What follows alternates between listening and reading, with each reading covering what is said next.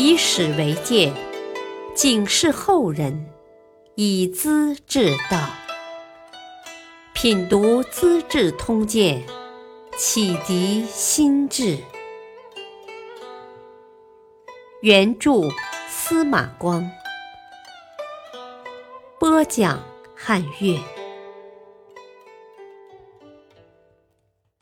结束战争换征袍。特赐苎麻穿铜钱。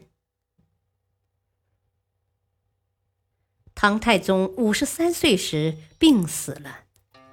在这以前的五六年内，他干了一件大事，就是出征高丽。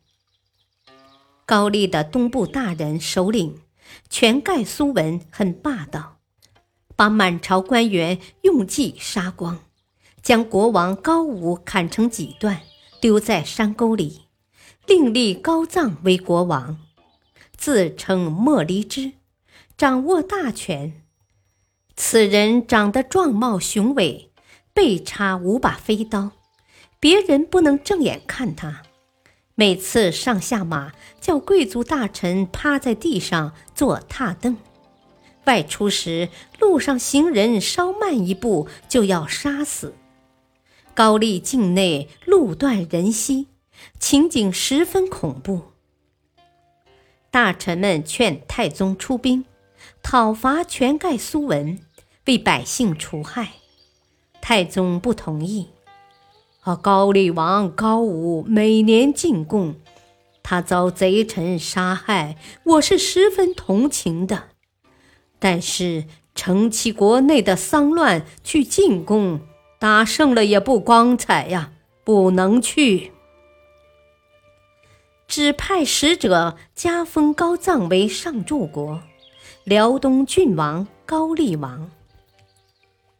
不久，新罗国派人告急，说百济国联络高丽，抢占城邑，截断朝贡的道路。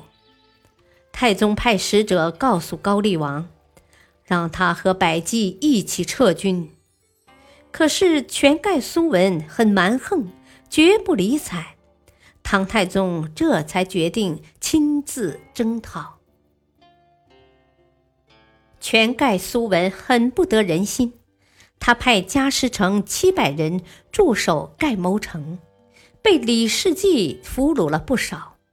这些人哭诉痛苦，要求留下。太宗亲自劝慰：“你们的家小在家师，全盖苏文知道你们不回去会报复的。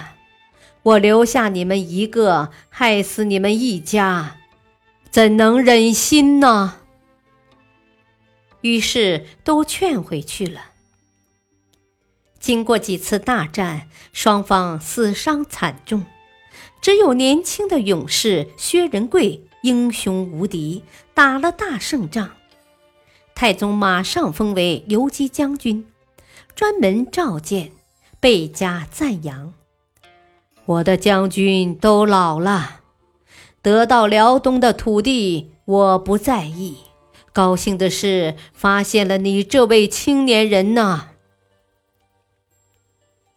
唐军的战马在风雪中死了十分之八。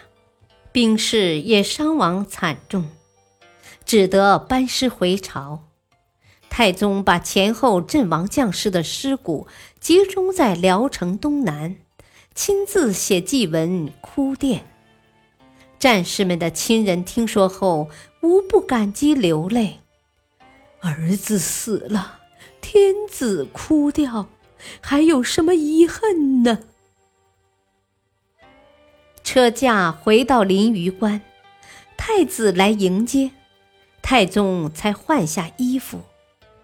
原来临出征前，他指着身上的褐袍，告诉太子：“啊，只有见到你之后，我才欢喜呀。”谁知正月间出发，八月间班师，一去大半年，即使盛夏炎天，汗流如雨。太宗也没脱下换洗。到了秋天，袍子破了，侍臣请他换掉。他说：“啊，军士都穿破衣甲，我怎能穿新的呢？硬是坚持到见了太子，才把褐袍换掉。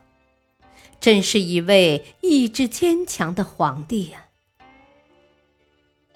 冬天，太宗到了幽州，这里关押着一万四千多高丽俘虏。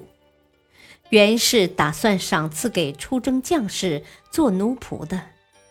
他同情俘虏们的遭遇，吩咐给将士发放钱物，赎回这些人，恢复他们的自由，送回高丽。当时高丽百姓欢呼之声震动天地。一连三天才平静下来。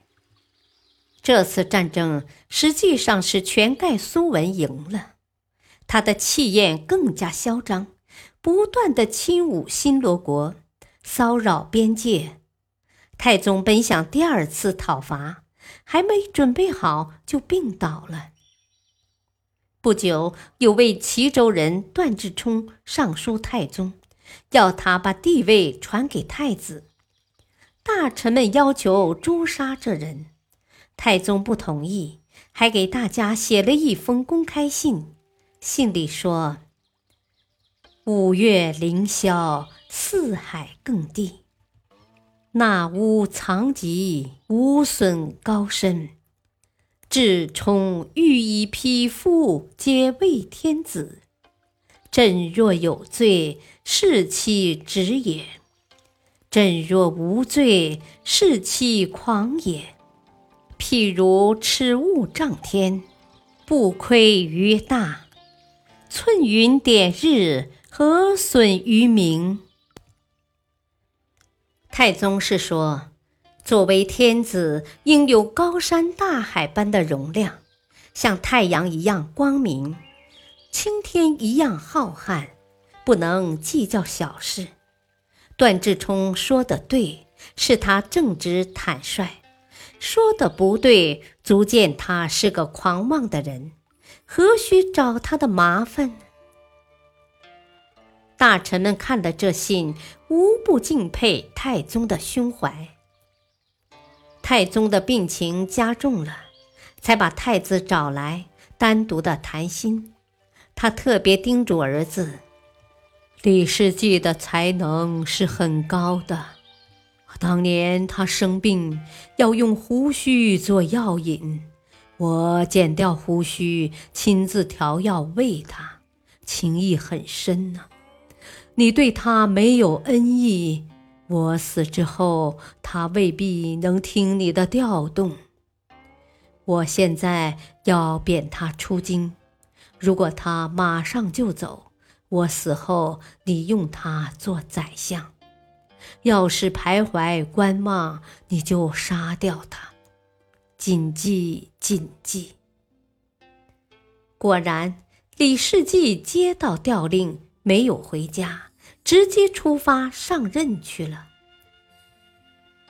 太宗又向长孙无忌和褚遂良交代后事，似乎一切都安排好了。才闭上眼睛。时当公元六四九年的阴历四月，太子李治即位，历史上称为高宗。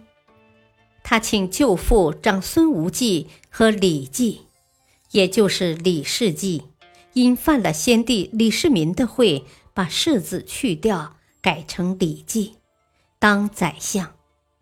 将太宗埋在昭陵，跟长孙皇后合葬在一起。当时有好几位老将军要求杀身殉葬，高宗都借先帝遗命制止了。高宗在接位之初也有些良好的表现。一天，他向大理卿唐林询问囚犯的人数，唐林报告说。啊，关着囚犯五十人，两人应该判死刑。高宗很高兴，因为以前审理案件时，很多人喊冤，唐林在任却无人申诉。他找囚犯谈话，都说啊，唐钦判案没有冤屈啊！高宗赞扬不已，当狱官应当做到这样子。一次，高宗外出打猎，突然下大雨。他问谏议大夫古纳律：“啊，由于怎样才不漏水呢？”古纳律说：“以瓦为之，必不漏啊。”这话是说，只要住在瓦屋里，就不怕风雨了。言外之意，劝皇帝何必穿上雨衣在野外奔走。劳民伤财呢。高宗听罢，马上收拾回宫。高宗的叔父滕王李元婴，弟弟蒋王李运，爱贪财聚敛，骚扰百姓。高宗送给各家亲王绢帛五百匹，这两家偏偏不给，同时给他俩一封信。滕叔、蒋兄都会做生意，不需送绢帛和财物，特赏苎马两车，以便搓成绳子穿铜钱。两位亲王感到惭愧，有所收敛。高宗在安福门楼观看百戏，跟侍臣们说：“我不是看戏，是看风俗人情。”以前听说胡人会击球，我特意借了一个球，看是什么样子。昨天就见到一群胡人在戏场上卖弄球技，以为我会特别赞赏的。其实借的球我已烧掉了，给那些想钻营的胡人泼点冷水吧，免得他们在我身上动脑筋。感谢收听，下期播讲武昭仪饿死亲女，杀皇后，炮制罪骨。敬请收听，再会。